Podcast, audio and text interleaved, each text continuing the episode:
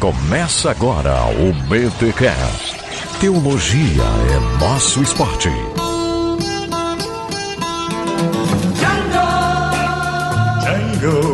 Bem, muito bem, muito bem. Começa mais um BT Cash, de número 246. Eu sou o Rodrigo Bibo e a Bíblia é a favor da escravidão. Da- calma, não sei. Meu Deus do céu, já começou Calma, com calma. polêmica. Calma.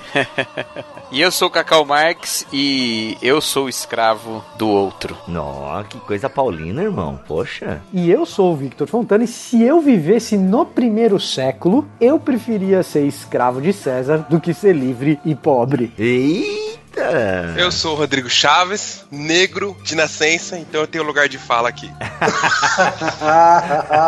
Muito bom, muito bom. Gente, estamos aqui em mais um BTcast para esclarecer alguns pontos. E, gente, é aquele tema que a gente precisa chamar alguém que manja dos Paranauê. Então a gente chamou a galera da área bíblica aqui, né? Victor Fontana, Cacau. E a gente trouxe alguém também que não deixa de ser da área bíblica, afinal ele tem um podcast, ou tinha, não sei agora, agora estou em dúvida, né? O Base Bíblica. Rodrigo, como é que tá esse negócio aí, Base Bíblica? É, o Base Bíblica tá parado um pouquinho. Eu tô no A História, lá no Salada Cult. Olha que é aí. meu podcast de storytelling. Olha aí, cara, muito bom. E a gente chamou o Rodrigo porque, além de ser negro, mas não é pobre, né, Rodrigo? Então, pô, perdeu um pouco aí, né? Como é que é?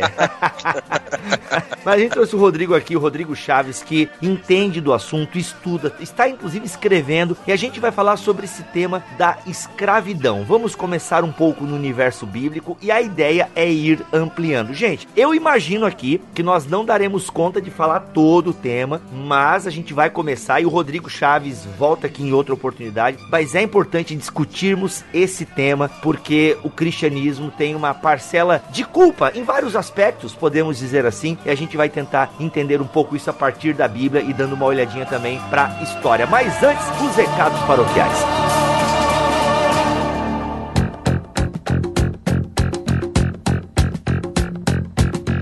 E nos recados paroquiais dessa semana, galera, olha só, olha só, olha só. Se você gosta de ler, se você tem o Kindle, ou se você usa o aplicativo do Kindle no seu celular ou tablet, preste atenção que você pode experimentar por um mês gratuito o Kindle Unlimited. Eu não sei falar essa palavra, gente. Como é que se fala ilimitado em inglês? Unlimited. grava o vídeo aí nas internet e marca o Bibotalk, que eu quero aprender como falar o Kindle Unlimited. Kindle Unlimited. Eu não sei falar. Enfim, gente, o que que é o Kindle Unlimited? Você paga uma mensalidade e você tem acesso a um milhão de e-books lá. Por exemplo, os livros da BT Books, né? Os e-books da BT Books estão lá no Kindle Unlimited. Vários livros da Fiel, tem livro da Mundo Cristão, enfim. Você paga lá um valor X por mês e você tem acesso a uma imensidão de e-books. Galera, mas olha só, você pode experimentar por um mês gratuitamente. Olha só que legal. E tem mais, você usando o link do Bibotalk, a gente ganha uma comissão. Isso mesmo, galera. Só o fato de você clicar no nosso link, experimentar de maneira gratuita, a gente já recebe uma comissão só pelo simples fato de você ter experimentado o Kindle Unlimited. Gente, então olha só, é uma maneira de você nos ajudar, inclusive financeiramente. Você experimenta um bom produto, vê se você se adequa, se você lê na quantidade legal para ter o Kindle. Ó, o Alex aqui do Bibotal, que ele usa o Kindle Unlimited. Se eu não me engano, ele paga menos de 20 reais por mês. E, gente, tem uma infinidade de e-books. Inclusive, até esse dia ele tava precisando de um livro e tal. Pá, foi lá ver. Tcharam! Estava no Kindle Unlimited. Então, gente, olha só. Quem lê bastante, usa e vale muito a pena. Então, olha só. Mas você pode experimentar. Nada melhor do que experimentar para ver se realmente vai gostar. Então, experimente o Kindle Unlimited e você pode usar, né, se quiser nos ajudar financeiramente, usar o código do Bibotalk que está aqui na descrição deste BT Cash. Usando o nosso código e experimentando o Kindle Unlimited, você nos abençoa muito. Então, experimente o Kindle Unlimited e a gente ganha uma comissãozinha e talvez vá que você goste da proposta e pense, pô, eu vou continuar com esse negócio aqui. Caso você não, pô, não me adequei, eu acho que eu não dou conta, é só você cancelar que não tem problema algum. Tá bom, gente? Muito obrigado pela atenção de vocês, mas olha só, eu acho que o Mac tem um recado para dar aí também, hein? E olha só, Bibo, está chegando o BTcast 250, o nosso especial aí, já tradicional episódio de melhores momentos do BTcast. Então é o seguinte, você que não sabe ainda como é que funciona, do episódio 201 ao 249, você vai selecionar os melhores, mais engraçados, enfim, os trechos que você mais gostou. Pode ser mais de um, tá, gente? Quantos você quiser. E aí o que, que você vai fazer? Vai mandar um e-mail para podcast@bibotalk.com com o título BTcast 250 e no corpo da mensagem você vai escrever ali todos os trechos que você achou legal, enfim, que você gostou e que você quer que apareça no BTcast 250 melhores momentos, beleza? E aí como é que você vai fazer? Ah, eu gostei do trecho do episódio 232 que vai do minuto 41 até o 42 e 33 segundos, tá? Então é assim que vai acontecer. Você vai dar o número do episódio, o minuto e segundo que começa e o minuto e segundo que termina o trecho que você quer que apareça. Beleza? Tá bem fácil. Lembrando, é do episódio 201 até o 249 que ainda não saiu, tá? Mas tem tempo ainda. Estamos no episódio 246, então aí tem mais alguns episódios para você fazer a sua seleção, para você maratonar todos os episódios. Olha aí, tem gente que tá fazendo isso. Então corre lá, ouça os episódios e ajude a fazer o especial do BTcast 250 melhores momentos. Beleza, crente? Vamos então para mais um belíssimo BTcast com essa galera aí falando sobre escravidão que tá ó sensacional. Como diria o nosso estimado Melhorança. Beleza? Valeu, crente, um abraço.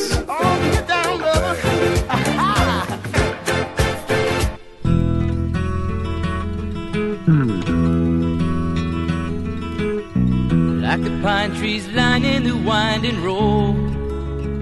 I've got a name. Muito bem, gente. 13 de maio tá aí, ok? Em comemoração aos 130 anos da abolição da escravatura. Daria até pra gente discutir história aqui. Tem o Cacau Marx aqui também, que é, que é professor de história. Questão da abolição da escravatura. A gente vai usar o termo aqui, essa abolição da escravatura. E a gente tem que celebrar, como o Rodrigo colocou na. Eu tô lendo a pauta aqui, gente. Pela primeira vez tô lendo a pauta aqui, hein? Conversando sobre a abolição da escravatura e o cristianismo, né? Afinal, quando a gente vai ouvir alguns argumentos de ateus Nutella, porque esse argumento de ateu Nutella. Ah, porque a Bíblia é a favor da escravidão, a Bíblia é machista. Então, pega uma série de textos bíblicos, né, quem sabe isolados do seu contexto e sem entender realmente o que o texto quer dizer, e fazem acusações contra a Bíblia. Victor, Cacau, Rodrigo também, né? Não é porque o Rodrigo é da parte mais histórica e tal, mas fiquem todos à vontade para a gente começar a entrar nesse tema da escravidão, que é um tema que a gente acha que não existe mais hoje. Não, escravidão é uma coisa do passado, a abolição já aconteceu, né? Vamos comemorar porque não existem mais escravos. Não, a gente vai entender que não é bem assim. Mas vamos começar no universo bíblico. A gente vai fazer um recorte, poderia dizer assim, começando na Bíblia e sempre analisando onde o cristianismo está presente. Não é uma história sobre a escravidão humana, ok, gente? Então a gente está tentando fazer esse recorte. Mas, Victor, essa ideia da escravidão na Bíblia, a começar pelo Antigo Testamento, esse argumento de ateu de que a, a Bíblia ela é a favor da escravidão isso tem algum peso é, bíblico histórico dentro da narrativa bíblica? A resposta é sim e não, Bibo, porque o que acontece é o seguinte, tá? É, vamos, vamos colocar aqui da seguinte maneira. Ah, o Antigo Testamento, ele é um documento contracultural. No seguinte sentido, principalmente a Torá, ela tem no seu bojo, ela carrega no seu bojo uma carga de contranarrativa. Então as narrativas dos povos ao redor de Israel,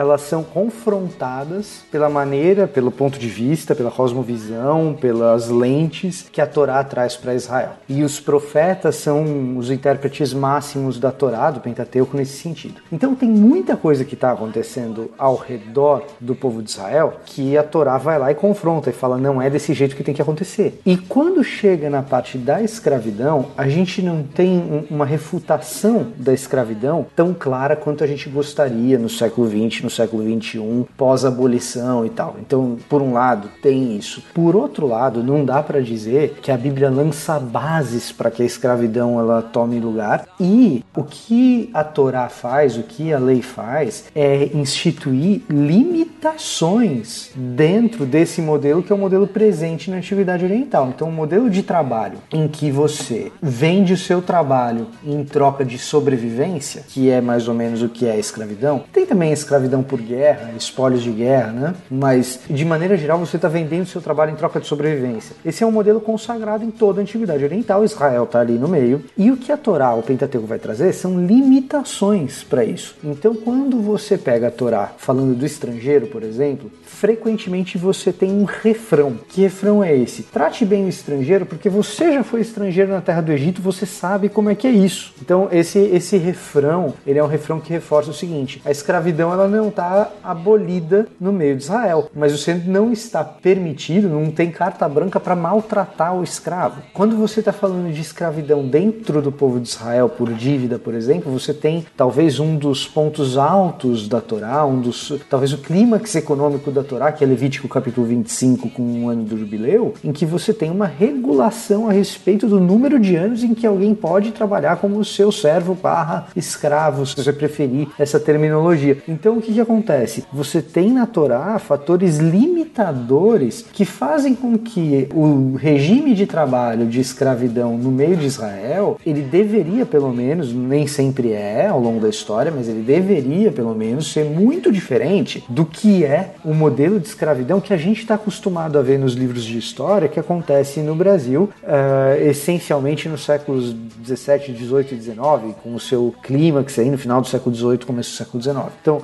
aquela coisa do pau de arara, esse tipo de coisa. Maltratos e tal, né? É, exatamente. Você falou do ano jubileu e passou ali. Talvez para algum ouvinte nosso que não saiba o que é o ano de jubileu, talvez você pudesse só dar um, um ampassam, bem ampassam mesmo, só para porque é meio, pelo que eu entendo, é, um, é a abolição da escravatura do Antigo Testamento, né? De certa maneira é, mas na verdade o ano do jubileu ele prevê que existe escravidão, né? Ele só traz limitação. O que, que é o ano do jubileu? O ano do jubileu é uma lei que diz respeito a Israel e os seus concidadãos, ou seja, você para estar debaixo do regime legal do jubileu, você precisa ser judeu. Então já não vale para estrangeiro. Mas uma vez que você é judeu e você chegou na terra, Josué distribuiu lá, você pega no livro de Josué, você vê a distribuição das terras quando se chega à terra prometida entre as tribos, entre as famílias, mais ou menos de acordo com o tamanho das famílias. Se você tem uma família maior, é, você tem mais boca para alimentar, você precisa de mais terra, etc. A ideia do ano de jubileu é que a distribuição de terras ela permaneça de, de maneira mais ou menos equânime. Então, quando você conta de 50 em 50 anos, quando chega no ano 50, quem precisou arrendar terras porque passou por uma crise, recebe essas terras de volta. Então, a vida na Antiguidade Oriental é extremamente frágil, a vida econômica na Antiguidade Oriental é extremamente frágil. Vem uma nuvem de gafanhotos, passa um período de seca, você perde a sua plantação. O que, que você faz? Morre de fome? Não, você chega para o seu vizinho e fala: Olha, é, eu não tenho a colheita desse. Eu não tenho a colheita dessa safra e eu preciso alimentar a minha família. Por favor, planta aqui na minha terra e você fica com essa safra e pelo menos me dá o de comer para mim e para minha família. O ano do jubileu faz com que esse arrendamento de terra no quinquagésimo ano seja devolvido para você. E no, no limite, se você não tem terras para arrendar, o que, que você arrenda? Você arrenda o seu trabalho. Quando você arrenda o seu trabalho, o que, que acontece? Você se torna escravo do seu vizinho. E aí, no ano 50, o seu vizinho é obrigado a te devolver para sua família e para sua terra. Então, o ano 50 ele marca essas duas coisas o devolvimento das terras para quem arrendou as terras e o devolvimento da liberdade para quem arrendou o próprio trabalho. Basicamente é isso o ano do jubileu, e isso é super importante para entender o Novo Testamento, porque Jesus, quando fala lá em Lucas 4 que ele veio proclamar o ano aceitável ao Senhor, ele está fazendo referência precisamente a essa passagem. Olha. Então, se a gente não entende essa passagem, a gente não entende o ministério lucano de Jesus, a maneira como Jesus compreende o seu próprio ministério no, no Evangelho de Lucas. E aí você tá pensando, ouvinte, poxa, eu gostaria muito de ler mais sobre o ano do jubileu. Então aguarde, hein? Olha aí, aguarde. Vai vir e-book, BT Books aí e aguarde. Só aguarde e confie. Ô Rodrigo, aqui na pauta você colocou sobre Gênesis capítulo 9, que seria interessante a gente dar uma olhada pra esse texto. Você quer falar alguma coisa sobre? É que Gênesis 9, do 20 ao 27, é a famosa maldição de Noé. Ah, isso é A bom. maldição de Noé pra Cã. É, ele fica negro, não é? Já ouvi essa. Então, ele, faz, ele dá uma maldição porque Cã viu a nudez do pai, né? E posteriormente foi interpretado que a maldição foi para os negros. Porque o Cush era filho de Cã, então posteriormente interpretou isso pra justificar a escravidão que a gente vai falar lá na frente, né? Mas não é bem assim que tá no texto, né? Eu entendo, por exemplo, que essa maldição foi especificamente pra Cã. Essa justificativa foi pra também favorecer a perseguição aos muçulmanos depois e ressuscitou essa, essa maldição lá na frente, no, no século XVI, pra justificar a escravidão do negro africano. Nossa, é, usando a Bíblia. Curiosamente, a gente conhece muito bem a história da recepção é, dessa passagem graças ao nosso nobre deputado, né? Ah, o Marquinho. Ah, ô, gente, mas ele andou se explicando depois. Não sei se ele, se ele pediu perdão. Nem pediu perdão, nem se explicou. Ele só se enrolou cada vez mais. Ai. Você sabe o que eu acho patético, o que eu acho mais grave nessa história é que, assim, tudo bem, o cara ser burro de Bíblia, cara, ca- é, assim, tem gente que acredita em tipos de inteligência, eu acredito em tipos de burrice, é muito mais fácil de provar. Você olha gente. Augusto Cury burro- reverso. É, né? É, Você olha gente burra pra coisas diferentes nas mais variadas coisas, né? Eu mesmo tenho as minhas burrices aqui e sempre erro nas mesmas, é impressionante. Agora, o cara ser burro de Bíblia, cara, tem tanta gente burro de Bíblia, o cara admite lá, fala, não, ixi, falei bobagem. Mas não, o que eu acho mais patético nesse caso e mais grave é a falta de vergonha na cara de dizer, galera, errei, falei uma bobagem, não era isso. É, é essa tentativa de se justificar e se enrolar cada vez mais. Mas isso é outra história, a gente está desviando o foco do, do assunto. É assim, é muito espiritual da parte dele chegar e falar: não, o que eu estava querendo trazer é um ensino, dizer que alguns falam sobre isso, sobre aquilo outro, sabe? É tipo, é mentira além de tudo. Ah, não, o que eu falei não era isso, era aquilo outro e tal. Quer dizer, assim, pecado duplo. A, a ideia dessa maldição para atribuir aos negros é que na, na- vou colocar na mitologia cristã, a África veio de Cush, do reino de Cush. Toda a África veio desse povo. E Cush era filho de Cã, então a maldição foi pro filho também. E justifica a escravidão dos europeus, dos cristãos europeus, sobre o povo negro. Mas isso é bem posterior, porque o escravo por excelência se tornou negro só depois, da, principalmente da, da escravidão portuguesa, né? Que os portugueses escravizaram os africanos. Mas o escravo sempre existiu, sempre tiveram escravos, inclusive no Brasil, os primeiros escravos foram os, os índios, depois até chineses vieram ao Brasil como escravos. É, a escravidão negra foi bem depois, né? E o pessoal usando essa maldição aí pra fazer as atrocidades. Uma das justificativas. Eu não sou daqueles que, que entende que essa foi a justificativa principal da escravidão aos negros. Foi principalmente econômica, né? Mas isso foi uma das justificativas pra atenuar a culpa, eu diria isso. É, é o que aquele filme. Eu, não- eu não assisti o filme porque assim, eu tenho fugido de drama, né? Fugido de drama. Mas eu tenho muita vontade de ver aquele 12 anos de escravidão. Não sei vocês que. Se aquele filme ele retrata, assim, ele tem uma fidelidade histórica bacana. Mas pelo que me contaram, é ali, né? É uma fazenda de cristãos que escravizam é, outros seres humanos e tem a Bíblia como esse pano de fundo. Eu não sei se esse filme, 12 anos de escravidão, aborda um pouco essa questão que vocês estão falando aí. Ele aborda um pouco, mas ele tem uma sutileza ali que só quem conhece a Bíblia vai perceber, né? Que os textos bíblicos que o senhor de escravos lê lá não estão na Bíblia. Ah, uma sutileza bíblica não bíblica. Entendi. Porque quem assiste assim normal acha que ele tá lendo a Bíblia lá, né? Aham. Mas ele simplesmente abre um livro e sai falando umas coisas lá que não tá na Bíblia. É, é, é, Se eu não me engano é isso. Faz um tempo que eu assisti também, mas o Doutor Estranho lá na hora que ele tá lendo a Bíblia lá. o Sherlock. É, Ah, ele tá no filme? tá. Esse filme é daquele ano que todos os filmes foram, estre- foram é, tiveram a participação do Cumberbatch. Cumberbatch. Foi nesse ano aí Ah, que então eu entendi, velho. É por isso que no Doutor Estranho, aquele cara se vira contra ele no final, porque é o escravo nesse filme aí, não é? Tá ligado, você tá cara. dando spoiler de Doutor Estranho? É. Nossa, como spoiler de Doutor Estranho. Doutor Estranho. Não, não me dê spoiler da Guerra Infinita, por favor, agora de Doutor Não, Estranho. fica tranquilo. Já, Fica né? tranquilo.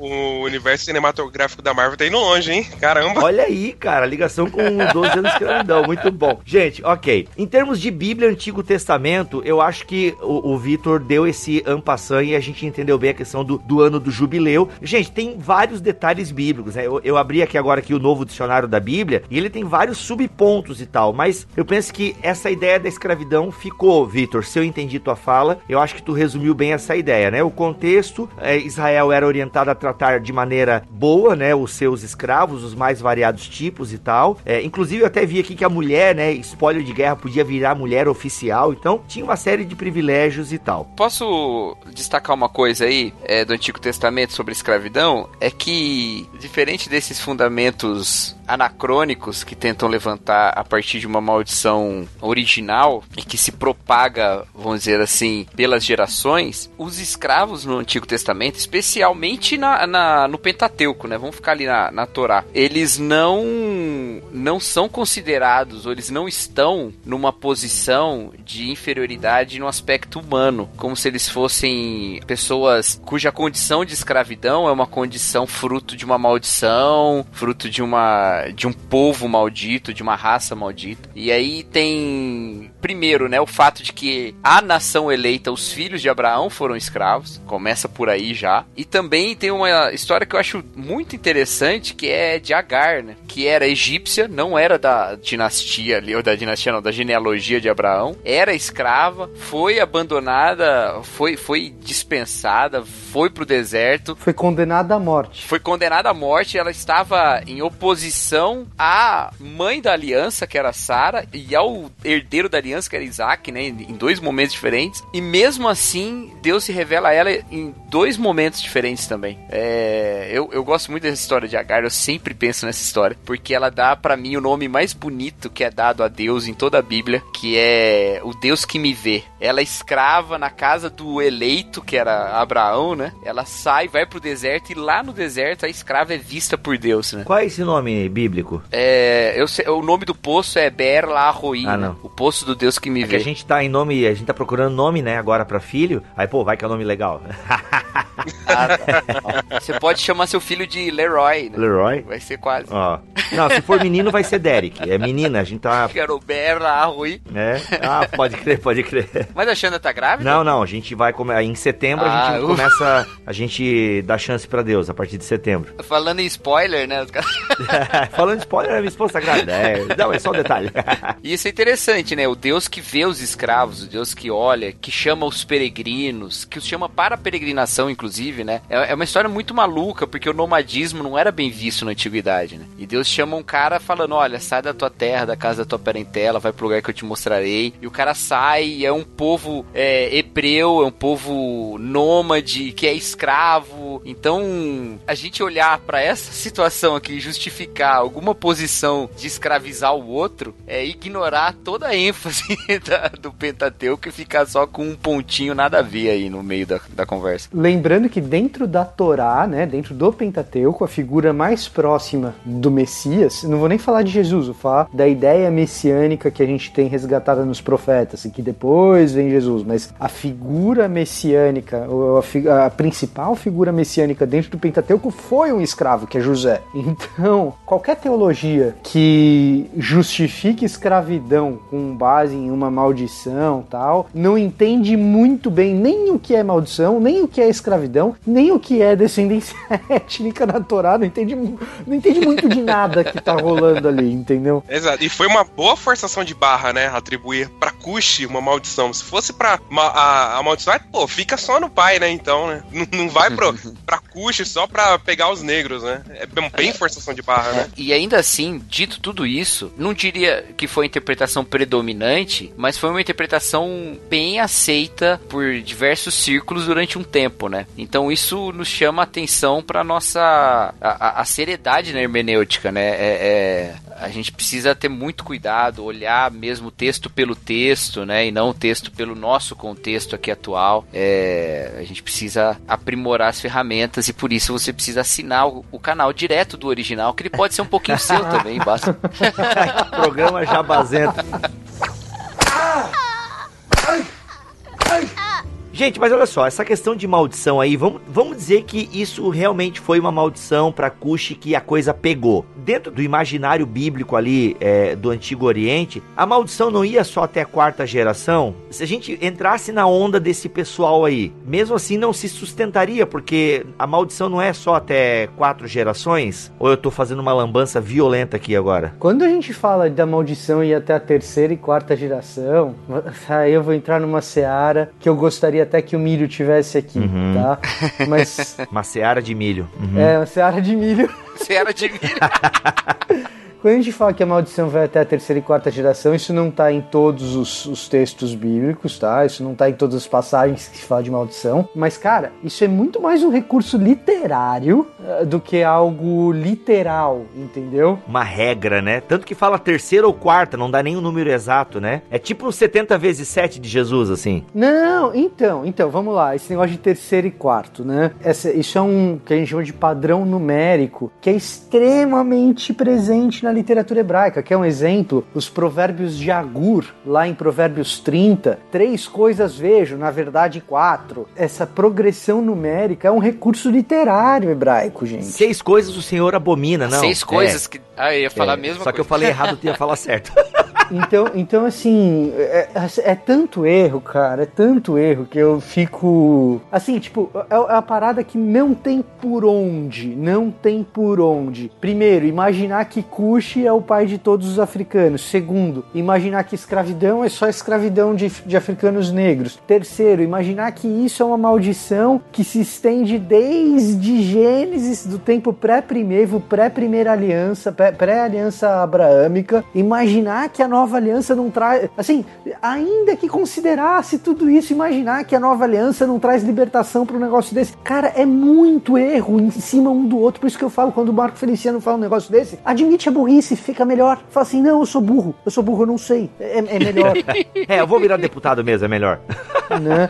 Eu não tenho que ficar falando essas besteiras. Ah, de repente o ouvinte do BTcast já reproduziu algum tipo de coisa desse tipo. Não se sinta envergonhado. Você não é pastor, você não disse que você estudou teologia. O que me pega com um cara como Feliciano, entendeu? É que o cara disse que ele estudou, entendeu? Ele disse que ele é pastor. É, na Trinity. Ele tem doutorado em divindade. É, isso mesmo, é, isso mesmo. É, esse é, o- é o Vitor foi bem pastoral e eu ia falar justamente isso. Galera, é muito comum eu ouvir é, dos ouvintes do BTcast, cara, eu ouço vocês e eu me sinto muito burro. Nossa, ouvindo o BTcast aqui, aí eu percebo que eu não sei nada. Gente, é por isso que nós estamos aqui. A gente quer ajudar vocês a caminhar, entende? Então, não é pra você se sentir mal com isso. A, a revolta, como o Vitor bem explicou, é quando o cara arrota diplomas e fala uns negócios desse, entende? A nossa função aqui é tentar botar esses pontos pra você correr atrás e tal. Eu acho também uma coisa que o BTcast faz, ele sempre quer te deixar na suspeita. Pô, isso aqui é assim mesmo, cara? Tipo, pô, vou dar uma investigada, entende? Então, pra gente não ficar saindo afirmando as coisas por aí e tal. Enfim, muito bom, gente, ó, maravilhoso. Ah, Rodrigo, tu como senhor da pauta, né? Que aqui agora somos teus escravos, né? Você é o senhor da pauta. Tá? Que virada, hein? Olha aí.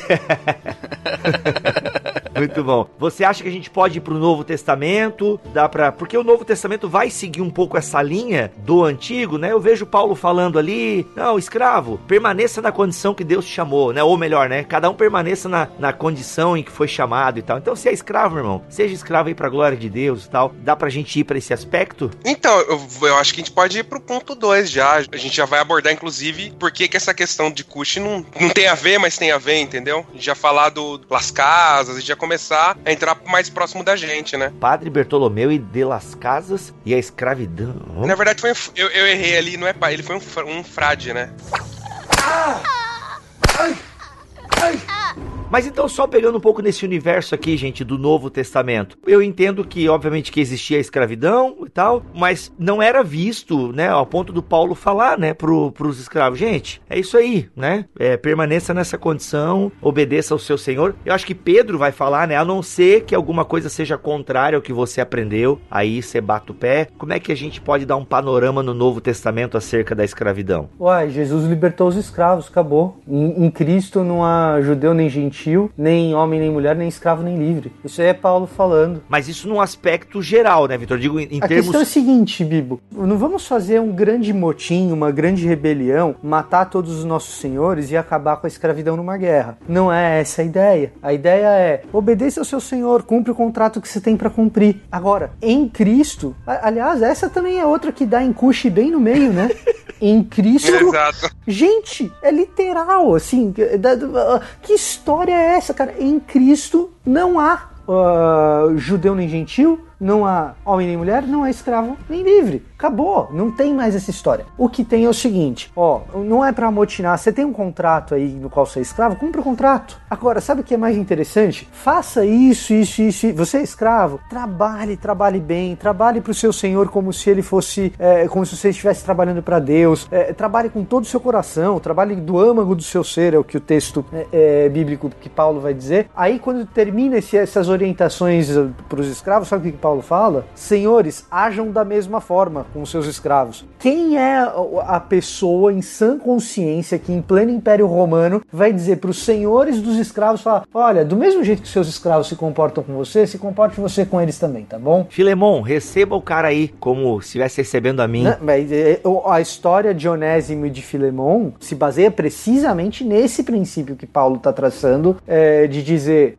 Senhor, saiba de uma coisa, você e o seu escravo, vocês dois têm o mesmo Senhor. E mais do que isso, eu, Paulo, sou escravo de um senhor que não é César, que é Jesus. né? Na minha introdução, quando eu falo que eu prefiro, no primeiro século, eu prefiro ser escravo de César do que ser livre e pobre, isso não é necessariamente verdade, é mais uma brincadeira, mas assim, ser escravo de César é um bom negócio muitas vezes, porque você vai viver na corte, você vai comer do, bem, do bom e do melhor, se você, é, se você é um escravo valioso, principalmente, se é um, um cozinheiro da corte, se você, dependendo do tipo de escravo que você é de César, é uma maravilha ser escravo de César, é até título honorífico. Tem mais de 4 mil inscrições tumulares em que você tem fulano de tal escravo de César como, se, como título honorífico. Então, assim, ser escravo de César no, no primeiro século, às vezes, é até bom negócio. Agora, quando Paulo chega e escreve aos romanos, Paulo, escravo de Jesus Cristo, é inevitável que você olhe para esse título e fale, ele está dando uma paulada nessa ideologia imperial. Então, é, assim, essa questão de escravidão no Novo Testamento, assim, ser escravo no Novo Testamento é um negócio muito, mas muito, mas muito diferente do que ser escravo no Brasil colonial. Então, assim, a gente não, não pode equivaler as coisas porque não é a mesma coisa. E depois tem outra. Os princípios do Novo Testamento a respeito da escravidão são extremamente subversivos. Extremamente subversivos. Tão subversivos que Paulo tem que puxar o freio, tem que dizer, gente, também não é para sair fazendo revolta degolando os senhores, ok? Espartacus, como você. Entendi.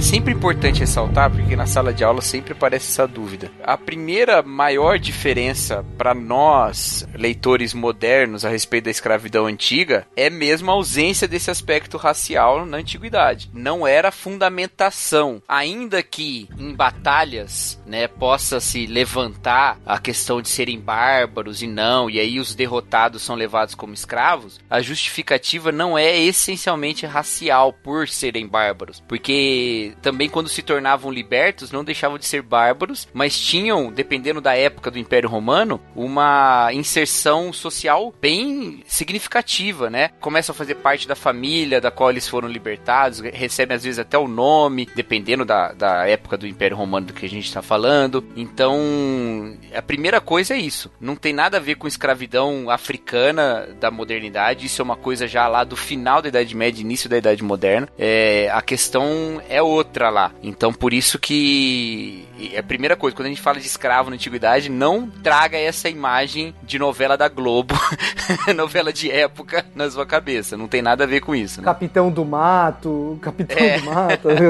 Não, inclusive foi bom você ter trazido isso, porque Jerome Murphy O'Connor, que é um dos biógrafos de Paulo mais importantes aí ah, do final do século XX, ele traça inclusive essa hipótese. Isso é uma hipótese, mas assim, é uma hipótese muito convincente de que a única maneira de um judeu da dispersão em Tarso ser cidadão romano, que é o caso de Paulo que eu tô falando aqui, né? Uh, o único jeito de Paulo ser cidadão romano é que ele, ou muito provavelmente os pais dele, tenham sido escravos que foram libertados, passaram a fazer parte de uma família romana e, portanto, essa cidadania se estendeu para Paulo. Então, assim, quando a gente fala do próprio Paulo, é, é bem possível, é bastante convincente a argumentação de que ele próprio tenha sido filho de escravos. Eu nunca tinha pensado sobre isso, mas é essa, esse fenômeno ele realmente é bem, bem documentado, né? De alguém que era filho de escravo se tornar cidadão romano, inclusive ascender ao Senado ou coisa do tipo numa segunda, terceira geração lá pra frente, sabe? É, isso acontecia mesmo. E tem várias histórias de escravos antes da, do período português e espanhol, de escravos que compraram liberdade e se tornaram reis no, na, na região da África mesmo, se tornaram reis árabes, é, se tornaram generais romanos. E a chance de você, um escravo,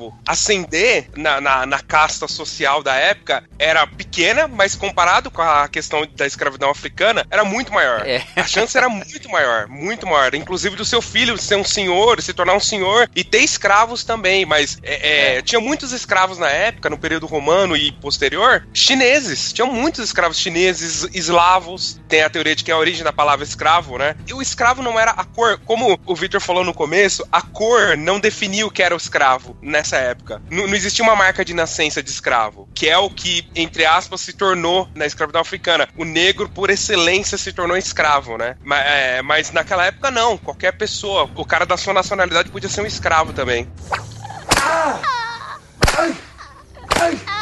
A gente destacou aqui a diferença, né, entre a escravidão antiga e a escravidão moderna, e para os que estudam história aí, eles vão perceber que na história da Europa pouco se fala sobre escravidão no período que nós chamamos de Idade Média, né? Então a gente vai vendo uma, uma diminuição da prática da escravidão como era na antiguidade do Império Romano durante a Idade Média, e a gente tem um regime diferente, que é o regime servil, tão complicado quanto a escravidão, mas que é diferente que tem uma, tem uma diferença fundamental. Só que lá no período colonial da América, aqui, quando a, as colônias estão aqui na América, a gente vê a escravidão de volta. E aí numa situação bem diferente. Rodrigo, você quer explanar um pouquinho aí sobre como é que isso aconteceu, como a escravidão reaparece e, e, e com essa marca racial na modernidade? Quando eles descobrem o Novo Mundo, tanto América Central, América do Norte e América do Sul, eles encontram os índios aqui, né? Os indígenas indígenas. E no começo, a escravidão começou com eles, a escravidão moderna começou com eles. Só que, além de eles serem completa, uma cultura completamente diferente do que os europeus estavam acostumados a ver, eles tinham, eles eram da própria terra, então assim, você escravizar uma pessoa que conhece mais do local que você é fadado ao, ao fracasso. Eles fugiam muito facilmente e eles eram, é, eles não tinham contato com, com os brancos os europeus, então eles pegaram várias doenças. Então eles estavam morrendo muito fácil e como eles não eram não tinham essa noção de escravidão no, na cultura deles, alguns até chegaram a se suicidar. E principalmente na América Espanhola, América Central ali, a crueldade com que os, os espanhóis e os portugueses faziam com esses escravos indígenas era muito grande. Tem histórias de que eles brincavam de ver quantas crianças indígenas eles matavam com uma espadada só, de eles queimarem vivos e ver até onde aguentava o ser humano, digno de Mengele no, no, no nazismo, sabe? Era uma, uma crueldade gigante. E aí entra a figura lá já em 1502, ali 1503, do Frei Bartolomeu de Las Casas. Ele vivia nessa sociedade, então ele tinha escravos também, ele tinha um escravo indígena, e ele viu essa crueldade, ele achou completamente errado isso e começou uma militância contra a escravidão dos índios, né? Dos indígenas, né? Tinha um termo chamado encomenda na época, que era que você podia ter escravos indígenas e eles pagavam tributo a, a, a, ao rei, só que assim, não era, não era bem escravo, né? eles podiam trabalhar ali, viver ali, só que eles pagavam tributo. Era trabalho compulsório como escravidão, mas diferente, né? Não era propriedade como é escravidão e tal, né? É, o, o Will Las Casas, ele renunciou dessa encomenda dele, uhum. logo de cara, assim, e começou a militar contra a escravidão. Ele, a escravidão indígena, tá? Ele dizia que sim, eles eram homens, eles é, porque quando os, os espanhóis chegaram, eles nem consideravam seres humanos, os, os indígenas, né? Então, o Las Casas começou a falar que eles eram humanos, eles tinham direito à liberdade, sociedade, eles eram capazes de, de se converter à fé cristã é, racionalmente. Então, assim, ele começou a lutar nisso, né? E teve uma série de. Começou uma série de debates, assim, é, na, na religião católica sobre se os indígenas eram ou não seres humanos, se eles tinham alma, se eles tinham direito a, a, a ser tratados como cidadãos mesmo, né? E, assim, é importante lembrar que é, aqui na América, nessa América, somente na América Central ali, diferente do que acontece no Brasil, que você destacou bem aí, que não tinha essa visão de escravidão e tal entre esses indígenas brasileiros, a coisa era um pouco diferente. Até tinha alguns, algumas coisas parecidas, né, com guerras e tal, e prisioneiros, mas era diferente do que, do que foi implantado. Nesses impérios centro-americanos, você tinha disputas lá dentro que acabaram também facilitando a submissão de um povo ao outro. Então não era uma coisa simplesmente veio o povo de fora, submeteu todo mundo e tal. A, a própria encomenda tem uma influência de práticas é, nativas e a mesma coisa lá na África, né? Quando chegam lá, eles encontram um regime de trabalho, só que aí o regime de trabalho de escravidão lá já se assemelha mais com o que depois foi implantado aqui no Brasil, né? Que era mesmo desse negócio da propriedade, do prisioneiro e tal. Os indígenas aqui, da, principalmente da América do Sul, principalmente ainda da região de São Paulo, eles tinham mais a antropofagia, né? Que é diferente do canibalismo. Os tupinambás, né? Exato. Eles guerreavam uns com os outros, tratavam como, entre aspas, um escravo, mas eram, era, eles faziam um ritual, uma, um canibalismo ritual. Eles matavam o prisioneiro e comiam ritualisticamente as partes dele. Então, assim, eles não nem faziam de escravo direito. E o Las Casas conseguiu, através do, do Papa Paulo III, uma bula, é, aquela bula Sublimes Deus, em 1537, que abolia a escravidão dos indígenas, né? Era proibido a escravidão dos indígenas. Só que assim, assim como a questão de Kush, eu, sempre quando eu leio eu penso nisso, né? As pessoas não estavam nem aí pro que o Papa dizia de fato. Uhum. Elas se importavam, mas... Já naquela época, brincadeira, brincadeira. Foi mal, foi mal. Desculpa aí, Peter. Foi só a zoeira. É engraçado porque os jesuítas, eles eh, sempre foram contra a, a, a escravidão dos indígenas aqui na, na- no Brasil. E o que aconteceu? O- os bandeirantes, por exemplo, expulsaram os jesuítas aqui. Então, assim, eles É. não se importavam muito, né? Importante do que você falou do Las Casas, uma das críticas que o Las Casas fazia à escravidão indígena é que estes encomendeiros que deveriam guiar os indígenas à fé cristã não sabiam nada da fé cristã, né? Então ele fala, esses caras eles deviam estar, se a justificativa é pelo menos a fé está chegando a eles, né? Eles estão se escravizando entre aspas em vida para depois serem livres em morte, mas eles não sabem nada da fé, eles não estão transmitindo a fé. Isso tudo aí é um pretexto para eles escravizarem, né? Porque tinha mesmo dentro da Igreja Católica alguns outros que pensavam que era bom essa colonização justamente para levar pela fé, né? E aí tem outro dia até conversando com o Rodrigo, eu falei sobre esse cara aí, um outro frei, que era o Toribio Benavente, que tinha um, um apelido de Motolinia, que é um apelido indígena inclusive, porque ele tinha origem indígena, que é o cara que descreve, ele descreve a festa do do Panquesalistli, que é aquela festa que depois o Mel Gibson coloca fora de lugar lá no, no Apocalipto. A melhor descrição que a gente tem dessa festa, quem faz é esse Motolinia. E ele ele dizia isso, olha, é necessário que a fé cristã chegue aqui logo, porque esse pessoal tá se matando, fazendo sacrifício humano, porque eles não conhecem o sacrifício de Cristo, e tal. Então precisa chegar aqui. E ele era mais favorável assim à dominação dos espanhóis, sabe? Ele queria que dominasse mesmo. Engraçado que o Las Casas não tinha origem indígena e defendia os indígenas, e o Motolinia que tinha origem indígena defendia a dominação espanhola. O que lascou com a ideia do Las Casas Nossa, foi o não seguinte... fala isso de novo, cara. Lascou com o Las Casas. É. Dá bug no cérebro, mano. Foi o trocadilho proposital. Ele fez o seguinte: ele falou assim: eu tenho uma forma de colonização que não precisa de escravidão, a gente pode conviver em paz e todo mundo ficar tranquilo. Eu vou fazer isso. Ele começou a fazer isso ali na região da Venezuela, em 1521. Ele fez isso, organizou uma sociedade utópica linda, tava tudo dando certo. Aí ele foi pra Espanha mostrar o, a ideia dele. Na hora que ele saiu, os indígenas se rebelaram, mataram todo mundo ali. e mataram assim, cruelmente, assim, como uma vingança mesmo. Isso acabou com a moral dele e a galera falou: Meu, aí, ó, eles são tudo é, selvagens, não tem como, temos que escravizar mesmo, né? Aí no- eu entendo, assim, lendo a história do Las Casas, que foi no desespero mesmo. Aí ele bolou as três justi- justificativas de guerras justas que você podia escravizar outro povo, que era quando eles eram infiéis e guerreavam contra os cristãos, quando eles perseguiam a fé cristã e blasfemavam contra a fé cristã, olha aí, e você podia mover qualquer guerra contra um, um povo que estava obstruindo o progresso do cristianismo. Isso foi uma, uma também das justificativas para que eles escravizassem os negros. Porque o Las Casas entendia o seguinte, que religi as religiões afros, toda aquela região ali da África, eles eram infiéis, para quem não, não, não, sabe. Foi dali, daquela região que os muçulmanos subiram e tomaram toda a Península Ibérica, naquelas guerras, depois os ibéricos retomaram, né? Então, assim, o, o Las Casas justificou que toda aquela região ali era de infiéis, então, para conseguir a, a fé cristã atingir, era através dessas guerras justas. Guerras justas era justificativa para você escravizar outro povo. Foi aí que começou a grande escravidão da África, daquela região ali. Começou principalmente na costa da Mina, uma região litorânea pertinho do, do Brasil, era muito próximo do Brasil, né? Aquela curvinha da África que a gente vê no mapa, né? E era uma coincidência de nome, mas grande parte do povo foi um povo chamado Nagô, que veio pro Brasil. É, é, é, eu vou destacar isso porque depois lá na frente a gente entende o candomblé, entende todas as religiões africanas, né? Entende o Vinícius de Moraes, né? É.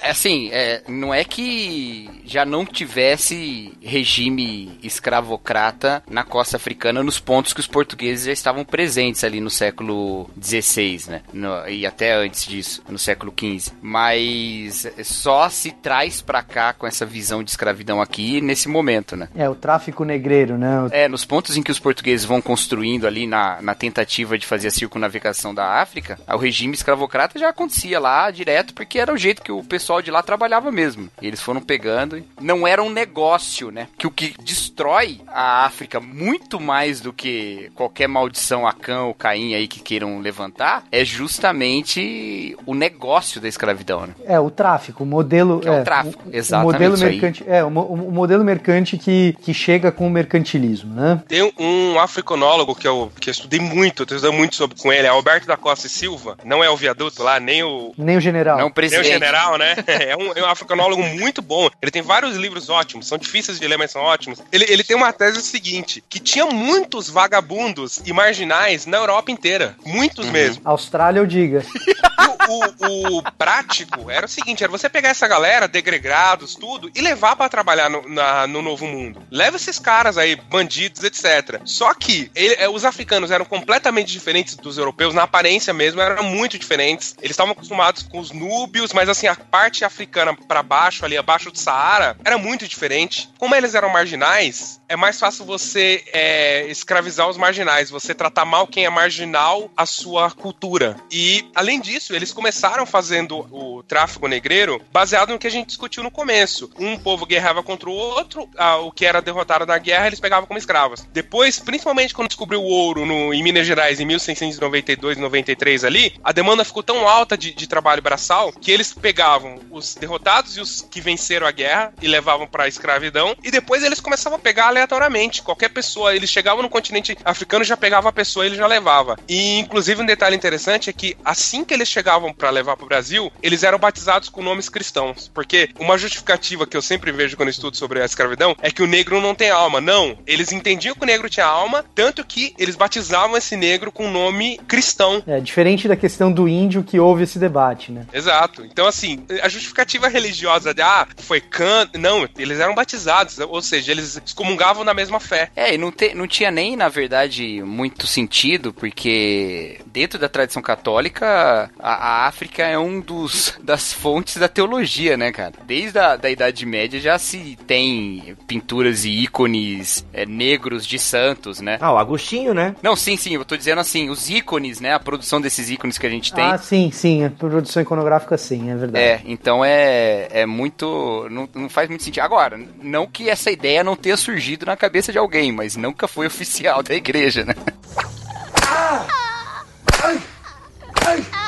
Eu acredito que essa questão física subsaariana e ao norte do Saara também apresenta uma bela influência no, na maneira como os cristãos do século XVI, XV reagiram, porque mesmo se a gente for falar das origens africanas da igreja, quando a gente está falando de origens, quando a gente está falando de Agostinho, né, que são dois bons africanos para pegar como exemplo, é diferente do africano da costa de Minas ali, né? Então é, é, existe uma diferenciação aí que eu imagino que deva ter sido levado em conta. Agora, o que me chama atenção nesse aspecto é, é esse discurso, porque eu acho que a gente piorou de lá pra cá, viu? Eu acho que a gente piorou, sabe por quê? Porque antigamente falava assim: livre é o cidadão de bem, o cidadão de bem tem direito à liberdade. Se, se é marginal, pode escravizar. Hoje em dia a gente fala que bandido bom é bandido morto, se é marginal, pode matar logo.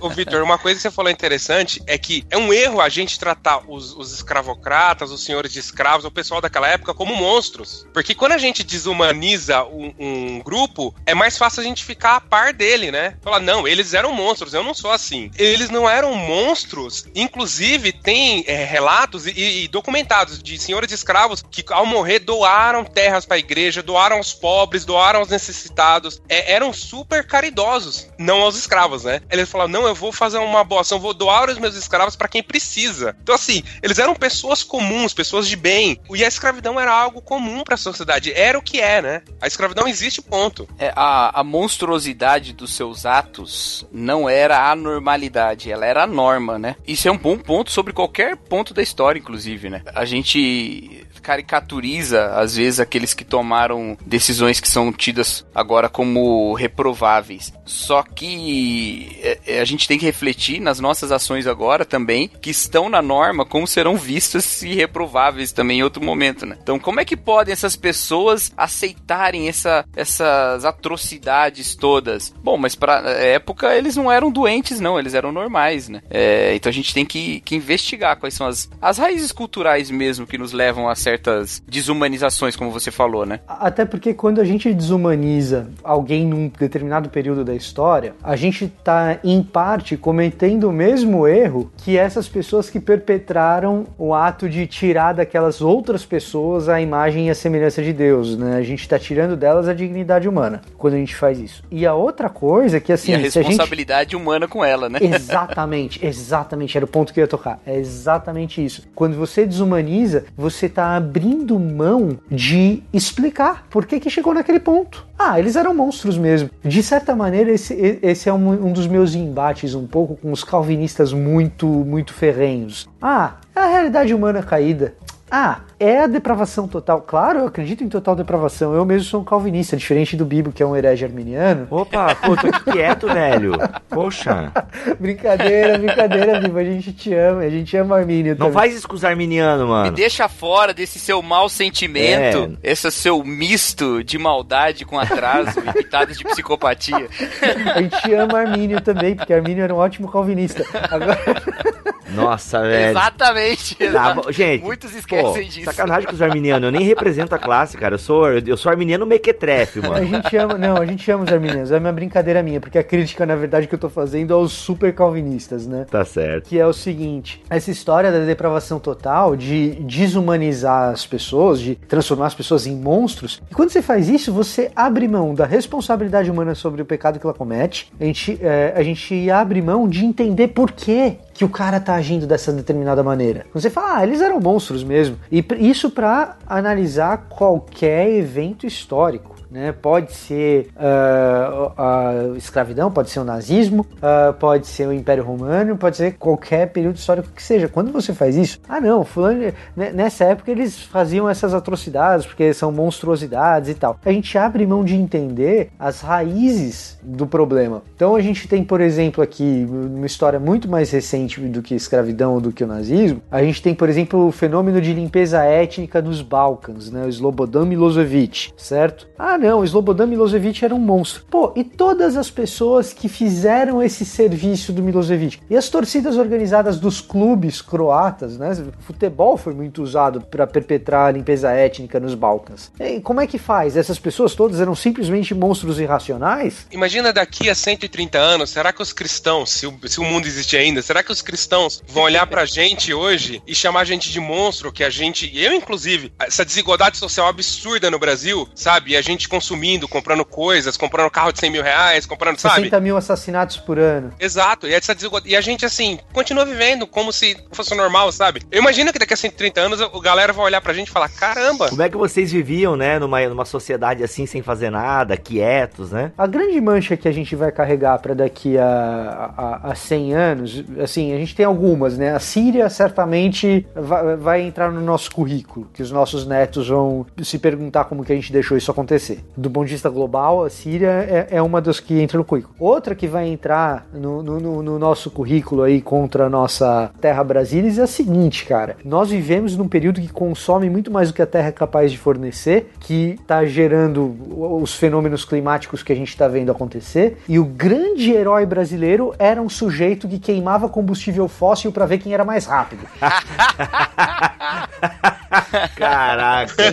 Mano, tu tá deixando a vida muito triste, mano. Vamos parar com esse papo, gente. Pô, pensa. Eu tá, pô, é sexta-feira de manhã. Ei, sexta-feira de manhã. O cara veio de Vingadores, Guerra Infinita, tá numa vibe bacana. Aí o cara vem gravar um podcast, se emociona porque, pô, é um, é um conteúdo. Aí tu começa a jogar isso aí na cara da gente, irmão. Ah, pelo amor de Deus. Excelente. Tá doido, cara.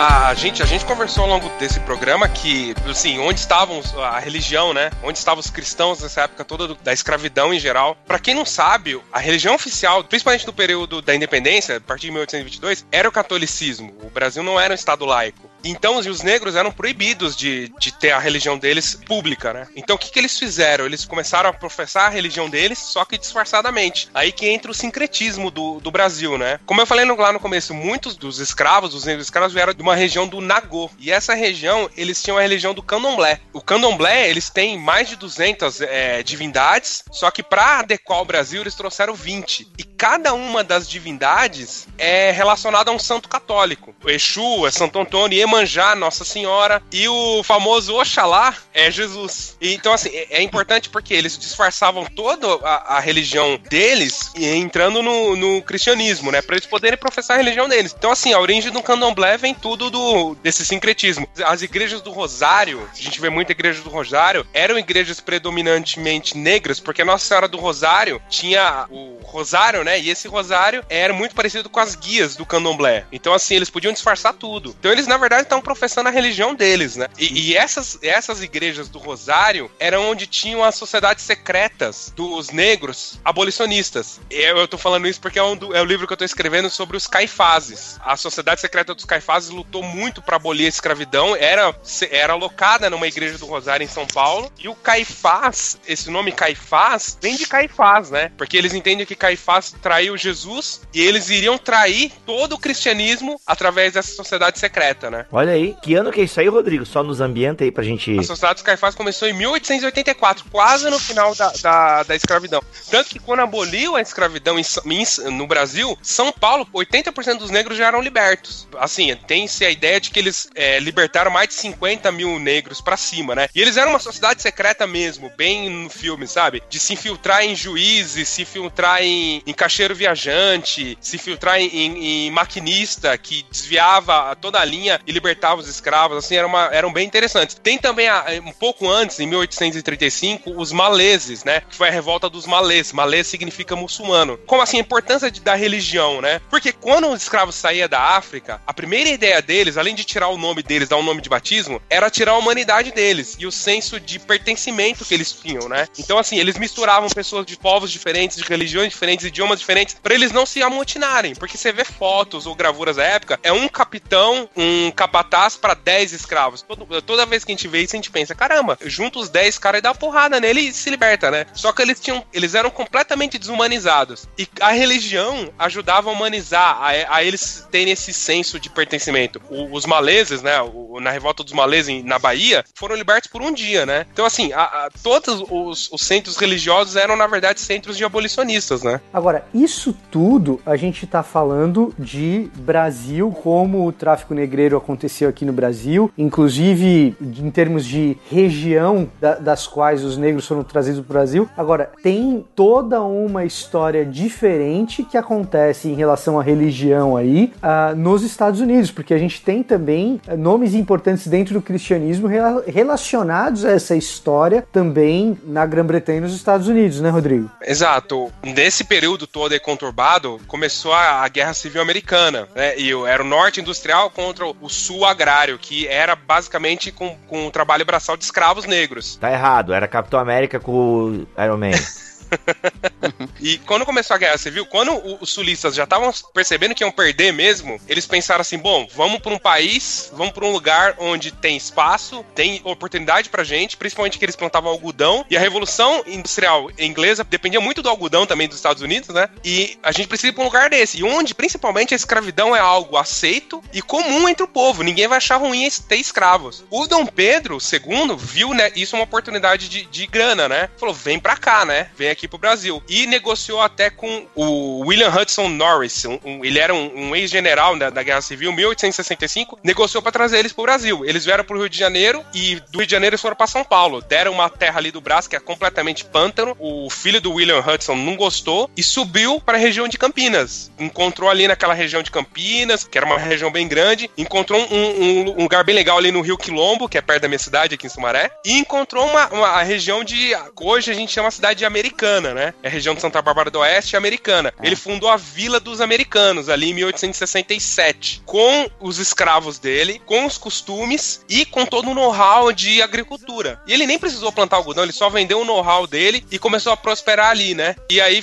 como ele trouxe o costume, ele trouxe a religião dele, que foi ali a origem dos batistas do, do no Brasil, né? Começaram ali, bem ali. Tanto que tem, ali naquela região de Americana, tem a Igreja Batista, o Clube Batista é ali em Sumaré, toda aquela, a, a- a cultura batista veio disso daí. É até uma crítica que fazem a, origem dos batistas no Brasil, que é uma origem de senhores de escravo. Ele- Eles se instalaram ali nessa, na região de Americana, né? E assim, tem essa origem, só que aí você começa, é- é uma coisa que eu sempre vejo quando eu estudo nessa época, quando a pessoa tem um contato fiel ao, com o evangelismo, com o cristianismo, ela começa a entender a escravidão e como é errado. Tem histórias ali da galera, não só batistas, dos luteranos, presbiterianos, de que, por exemplo, tem uma história muito, muito interessante de uma igreja que sempre vinha um escravo de ganho, ele vinha pra cultuar com, com os membros da igreja. E esse escravo começou a não participar mais porque o, o senhor eh, não permitiu. O que, que a igreja fez? Ela foi, comprou a carta de alforria desse escravo e ele se tornou um escravo liberto. E também tem histórias de igreja batistas que tinham escolas bíblicas na época da escravidão e era uma escola bíblica para escravos e escola bíblica para brancos. E eles entenderam que isso era completamente errado. E pelo menos naquele momento, naquele domingo, os escravos sentavam junto com os senhores brancos e cultuavam Deus como um povo só, né? Eu, eu, acho, eu acho bonito assim, né? Eles, eles não conseguiam libertar os escravos, mas conseguiam pelo menos entender que aquela situação era errada, né? Aqui nos Estados Unidos, por exemplo, quando a gente fala de batistas e a gente fala da Convenção do Sul, né? A gente tem os dois lados da moeda. Em grande medida, a Igreja Evangélica do Sul dos Estados Unidos é responsável pela segregação e pelo racismo que existe até hoje aqui nos Estados Unidos, mas em grande medida você vê histórias e mais histórias de batistas do Sul, é, pessoas realmente piedosas que sabem de um escravo de uma fazenda vizinha ou de vários escravos de uma fazenda vizinha onde tem muita crueldade, o cara compra a carta de alforria ou compra o escravo mesmo, não, vem trabalhar na minha fazenda e vai esvaziando a fazenda vizinha de escravos para trazer escravos para sua fazenda, porque na sua, na sua própria fazenda o regime de crueldade é menos intenso ou mesmo não tem um regime de crueldade. né? Então, assim, tem diversas histórias que, assim, o mundo é cheio de nuances, né? Então, mesmo aqui, quando a gente fala de, ah, Batistas do Sul, né? Assim, eu já ouvi aqui umas barbaridades até hoje que parece que você tá no século XIX em relação a essa questão racial. Eu já cheguei a ouvir, ó, 2017, não foi esse ano, foi ano passado, né? 2017 eu já cheguei a ouvir aqui nos Estados Unidos que tempo bom era quando os negros se vestiam bem, eles estavam uniformizados nas portas dos hotéis, tá? Nossa. Eu já ouvi isso de gente crente aqui, tá? Meu Deus. Caraca, É um, negócio que velho. no, é um negócio que no Brasil você nem imagina escutar, né? Ou se você escuta, você fica escandalizado. E, e, assim, eu ouvi isso de gente crente aqui. Então tem os dois lados da moeda aqui. Tem Tem, tem, tem lado, tem ponta esquerda e tem ponta direita aqui. E, e a escravidão, assim, como eu até citei, as igrejas dos Senhores dos Remédios eram repletas de sociedades secretas lutando contra a escravidão. Tinha os abolicionistas mesmo, José do Patrocínio, etc., como a gente sabe na história, lutando contra a escravidão. A família real era contra a escravidão. A princesa Isabel era contra a escravidão por questão religiosa, ela era muito pueril, né? O conde Dan era contra a escravidão por questão prática mesmo. E o Dom Pedro, eu acho que ele era o mais omisso, mas também era contra a escravidão. Então, assim, a escravidão já estava é, saindo de moda, entre aspas, no mundo todo, né? E o Brasil foi a última nação, dita nação, a abolir a escravidão. E grande parte, assim, da, da igreja,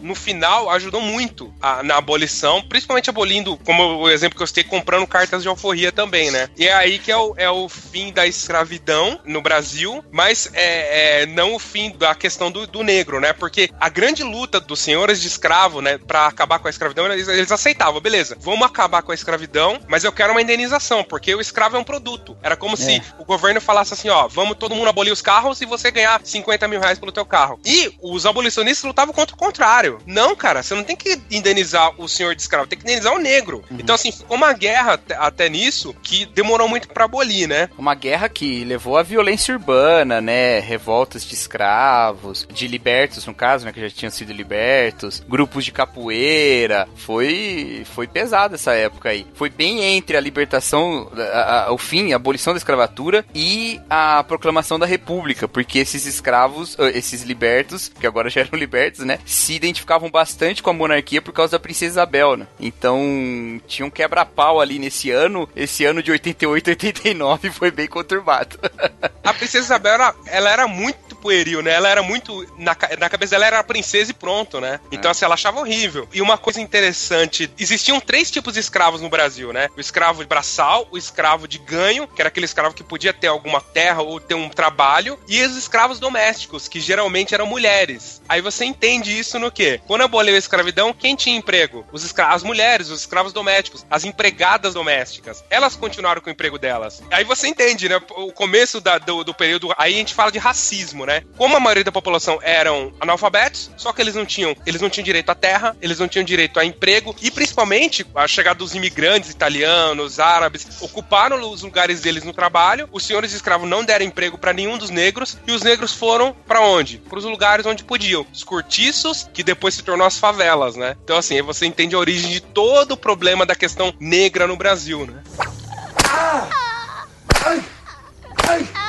Deixa eu voltar num ponto aí sobre os batistas rapidinho. É que esses batistas que vieram, que são os, os fundadores ali da, da primeira é, comunidade batista aí em Americana ali, né? Eles foram antecedidos por um missionário batista cujo trabalho não prosperou depois, ele ficou pouco tempo, que foi o Thomas Jefferson Bowen. O Thomas Jefferson Bowen, ele foi missionário na África, entre os Yorubás, e depois ele veio pro Brasil. E como ele tinha já esse conhecimento da língua Yorubá e tudo mais, ele começou a fazer um trabalho trabalho missionário com os negros yorubás e um trabalho missionário com os brancos no Brasil. E por causa disso, ele foi denunciado como um abolicionista, como um cara, é, um estrangeiro que estava aqui pervertendo as coisas. Ele foi preso, aí ele ficou doente, aí ele foi embora, né? Isso na década de 60 do século 19. Então, se os vadis precisarem de uma origem um pouco menos racista, eles podem procurar no Thomas Jefferson Bowen. E, e tem uma coisa a se destacar também, aproveitando aí, o, o Vitor, você é presbiteriano, né? Eu sou batisteriano.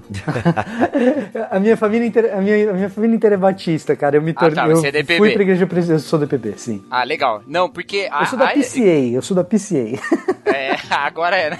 Não, e a, a igreja presbiteriana tem uma história interessante sobre isso, porque o Simonton, por exemplo, o Ashbel Simonton, ele era abolicionista. E aí ele veio pro Brasil e teve que ficar na miúda, porque aqui o bicho pegava. Ele foi recomendado, ó, fica na sua, não fica aí é, arranjando problema no Brasil, não não, porque o pessoal aí vai pegar você. Ele, ele montou a imprensa evangélica, né? Exatamente. E aí, já pro final do período da escravidão, os presbiterianos já eram bastante vocais, os presbiterianos do Brasil, contra a escravidão. O presbitério. Ah, não me lembro da. Não me lembro qual presbitério, chegou a, a fazer um pronunciamento em 84, 1884, quatro anos antes da, da abolição, dizendo que era contra a escravidão, né? E uma última história de evangélicos aí que se posicionaram bem a respeito da escravidão no Brasil, e a minha história preferida é a do Calley, né? Que é o fundador da primeira igreja evangélica no Brasil, lá na, na Serra do Rio de Janeiro, lá Igreja Evangélica Fluminense. Ele recebeu uma, um questionamento a respeito da. Ai, como é que é? Sobre o direito de ter escravos, se o cristão poderia ou não poderia ter escravos. Ele estuda, fica uma semana estudando o tema e ele escreve um documento, que é uma carta, inclusive, que ele envia pro proprietário de escravos lá. Eu já vi essa história duas vezes, né? Eu li ela de um jeito e ouvi ela de outra, e eu não sei qual das duas versões que é, que é a correta, mas me disseram que eram dois senhores de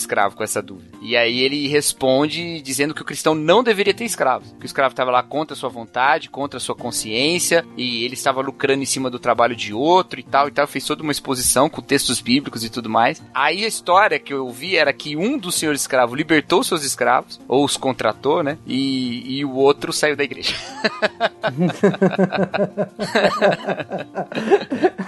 Mas o documento do cara existe. O documento do cara existe. Não, a história direitinho tem esses detalhes que eu não me lembro direito, mas é- o documento Eu não tá sei qual que é a versão verdadeira, mas pra mim a versão é essa, porque essa é bem legal. lá. é muito boa, né?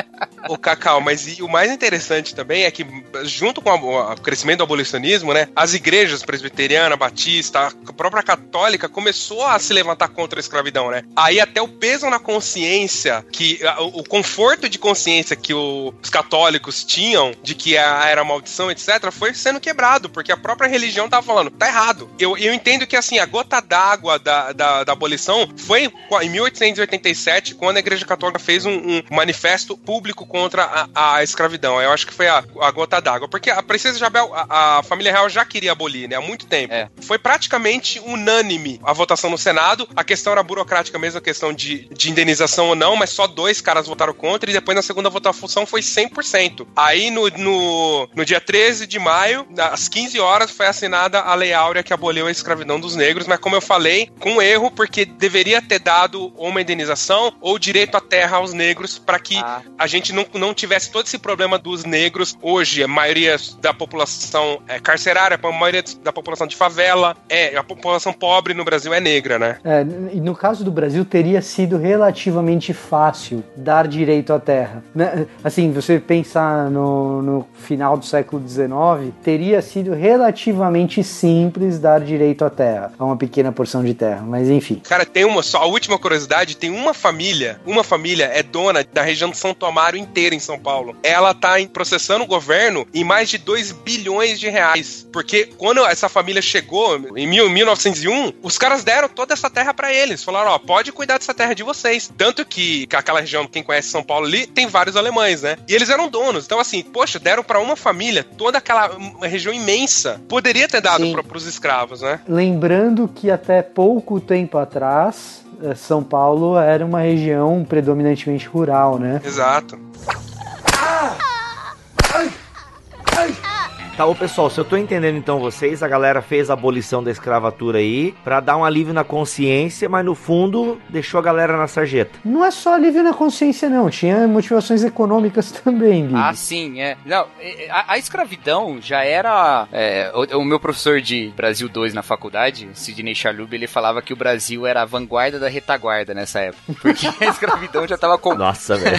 a escravidão já estava completamente fora de sentido numa sociedade industrial, né? O Brasil não era industrial, mas o mundo era industrial. Então as pressões, o, o- o escravo não é mercado consumidor, né? Então as pressões para a libertação, para o fim da escravidão tinham bastante raízes econômicas, não todas, lógico, tinham suas raízes religiosas também, como a, a manutenção da escravidão também tinha, mas a, a ideológicas, filosóficas, tudo junto. Mas a econômicas também tinha uma pressão econômica importante aí para o fim da escravidão. Né? Mas a mentalidade do brasileiro daquela época demorou pra mudar nesse sentido. Tanto que quando chegaram os italianos em 1901, os senhores de escravos contrataram eles como funcionários e falavam assim: Você não tem onde morar? Eu te dou uma casa. E você quer comer? É, Come aqui é. comigo. E os caras começaram a se endividar. E, ou seja, o cara não pagava mais salário, ele era um escravo italiano. Aí veio, veio junto com esses caras, por exemplo, o, o Matarazzo. Os mezenga não vieram nessa leva? Não, e, e- e tem até a ver com aquela região do Parque Antártica, a região do Palestra Itália, aquela região do Palmeiras ali, sabe, na região da Zona Oeste de São Paulo. Porque ele, o que, que ele fez? Tirou esses caras, comprou esses, a dívida desses caras, ou seja, entre aspas, comprou a carta de alforria dos italianos e trouxe para trabalhar nas indústrias deles. Então, assim, a mentalidade dos caras ainda era de escravo, sabe? De senhor de escravo. Cara, a gente ficou um passo de virar a, máfia ali da, do Parque Antártica, né? Exato. É melhor não falar sobre Palmeiras nesse podcast comigo e o Cacau no mesmo podcast. É, daqui a pouco vai virar umas ofensas aí de não tem mundial, entendeu? Roubou no Paulista. Mas assim, eu, eu, gosto, eu gosto de ver essa abordagem econômica por um motivo. Porque a gente hoje vive também numa sociedade industrial, pós-industrial, né? Só que a gente vê um aumento de um trabalho reconhecido como análogo à escravidão, né? Que não gera também, os ganhos não geram um mercado consumidor e nem nada disso, né? Então existe alguma, algum mecanismo que hoje promove a, a, a existência é, de uma escravidão ou de um trabalho análogo à escravidão, como se, se convenciona falar, né? Que não é o mesmo mecanismo do passado, né? E aí eu não sei, me parece que o fruto disso tá no fato de que a gente pode se dar ao luxo de excluir uma parcela da população mundial, já que a gente tem riqueza suficiente concentrada do outro lado, né? Então a gente já tem consumo suficiente. Eu não sei, aí o especialista em economia é o Vitor, né? Não sou eu. Mas eu sempre fico me questionando, né? Como é que pode hoje a gente ter tanta escravidão no sentido assim, não da posse da pessoa, mas no sentido de que a gente que trabalha num regime. Na posse do tempo dela, né? É, é, e num regime forçado, né? Assim, não tem a liberdade, né? Vamos, vamos colocar assim, escravidão no sentido bem extenso, né? Ah, tu tá falando de professores, né, Vitor? É, Cacau. não, não. Professor, não é professor? Não. Que trabalha na escola, tem que corrigir prova em casa, conselho de classe em feriado, não? Eu tô muito sob o impacto do, de uma notícia que eu recebi aqui do, do All-Star usando mão de obra escrava, né? Hum, e a gente usa All-Star. Eu quase exclusivamente, né? Então, isso é, é, é algo que acho que também talvez conte lá no futuro como uma conta nossa ser paga, sabe? É, nossa, nosso silêncio a respeito disso, de um consumo consciente, né? Acho que é algo que a gente deveria pensar. É, eu sou bem hipócrita falando nesse assunto. O máximo que eu tenho é aquele aplicativo Moda Livre no celular que eu consulto antes de comprar umas coisas e tal. Mas é o máximo, não tenho, não tenho nada além disso. Né? É, o grande, o grande problema dessa história é que a gente não sabe o que fazer com o Sudeste Asiático, com o Leste Asiático, né? Porque no caso de trabalho análogo à escravidão no Brasil, especificamente, cara, cumpra-se a lei. A lei é boa nesse aspecto, ela, é- ela prevê os casos de, de trabalho análogo à escravidão, Ainda prevê, né? Tem gente tentando mudar, mas ainda prevê. é, ainda prevê, ainda prevê. Assim, cumpra-se a lei, cumpra-se a lei. E quem não cumpre a lei é criminoso e não é cidadão de bem. Então, quem quer acabar com essa lei, na verdade, a gente que é a favor de criminoso, tem que ser dito isso. É verdade. Não é gente a favor do tal do cidadão de bem, não, tá? Va- Vamos deixar muito claro isso. Quem não cumpre a lei é o quê? Criminoso. Então, tem que se deixar claro determinadas coisas, né? Não adianta nada ser contra o aborto, ser a favor da- das pautas cristãs e querer livrar a cara de gente que escraviza os outros, que derruba áreas de preservação e dizer, não, vamos perdoar todo mundo e tal, tal, tal. Uai, você não era contra os criminosos? Então, deixar claro aqui algumas coisas, né? A outra questão é que assim, a gente não sabe o que fazer com a China, porque quando a gente fala em termos econômicos, exclusivamente, aí eu acho que a esquerda acaba atrapalhando um pouquinho. Isso, pelo menos é a minha opinião, tá? Eu acho que a esquerda acaba atrapalhando um pouquinho, porque é o seguinte, cara. Ah, não, vamos parar de comprar produtos da China de mão de obra escrava, vamos parar de comprar produtos de Taiwan que usam mão de obra semi-escrava e tal, tal, tal. Aí você vai estudar a condição da família desse sujeito que foi trabalhar nessas fábricas, a vida dele, da família dele hoje que vai trabalhar na fábrica é muito melhor do que era antes. E aí, se você deixa de comprar essas coisas, a fábrica deixa de existir, ele volta pra condição de fome. É uma engrenagem horrível de sair É uma dela, né, engrenagem cara? horrorosa, cara. É uma engrenagem horrorosa. Mas se você pensa da-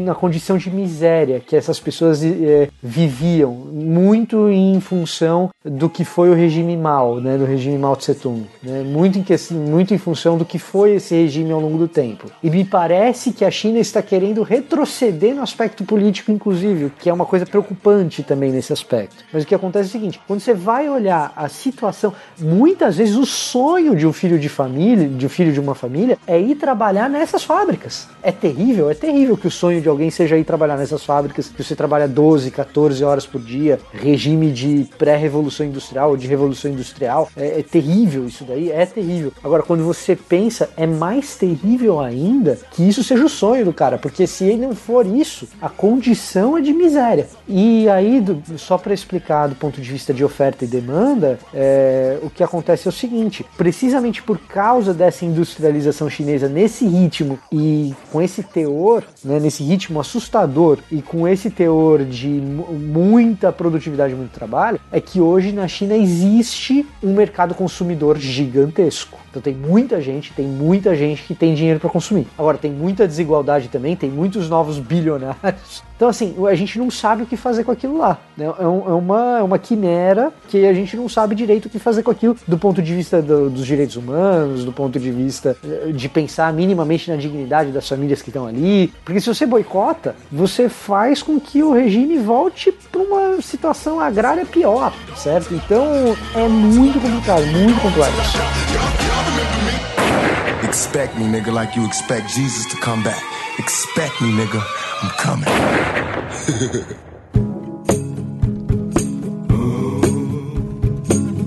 Gente, vocês perceberam que uma ponta vai puxando a outra. É, a gente fez um panorama histórico aqui, bem panorâmico mesmo. Demos saltos históricos. Talvez você se pergunte, poxa, não falaram do Wilberforce, tão linda a história dele, não sei o quê. Não falamos de várias histórias. Na questão da. né, a gente falou um pouco aqui da escravidão moderna, né? É, Carlos Bezerra Júnior, que é um cara que atuou ali em São Paulo, se não me engano, ligado aos bolivianos, né? Que é o que eu acompanhei por alto, assim. Tem uma série de pontas soltas aqui que nós deixamos. Vamos voltar em mais um episódio. Mas, Rodrigo, você que é o senhor das pautas aqui, na- no que diz respeito a racismo e escravidão, somos seus servos fiéis, escravos das orelhas furadas.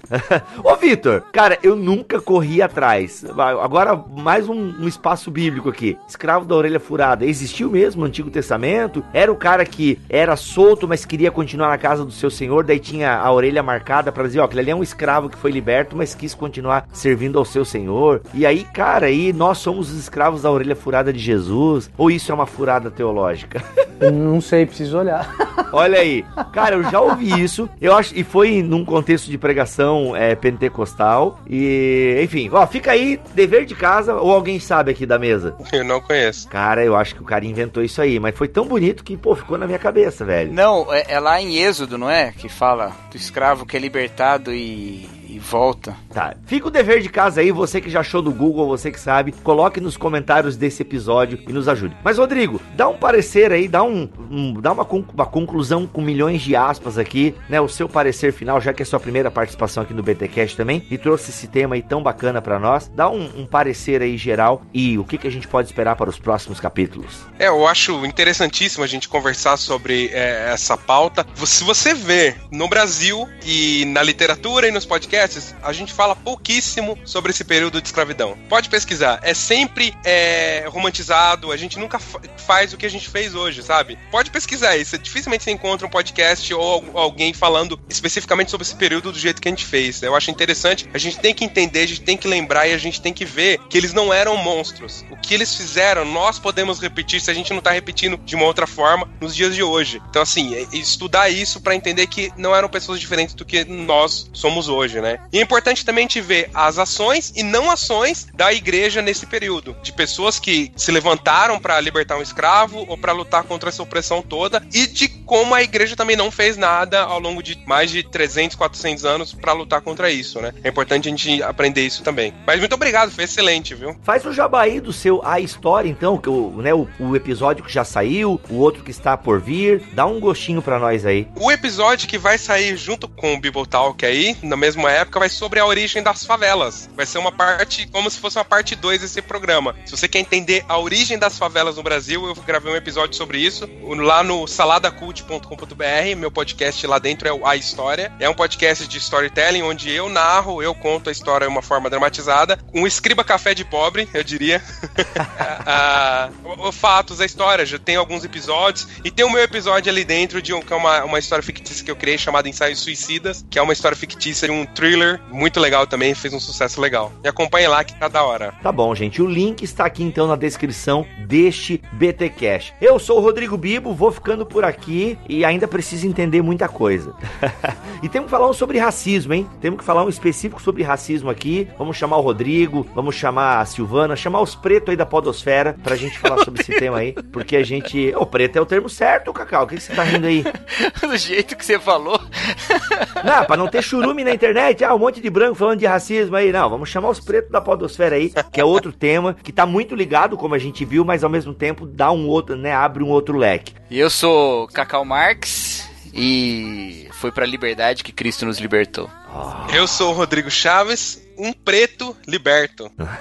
muito bom. E eu sou o Vitor Fontana e que bom que somos livres, né? E que o Senhor te abençoe e te guarde, e o Senhor faça resplandecer o seu rosto sobre ti, tenha misericórdia de ti, que a face do Senhor resplandeça no teu rosto, as pessoas vejam o Senhor no teu rosto, porque você é imagem e semelhança dele, por isso você é livre, e o Senhor sobre ti levante o seu rosto, te dê a paz, porque a liberdade ele já conquistou para você na cruz. Amém. Amém. Amém. Tem que falar amém, Rodrigo. Desculpa, amém.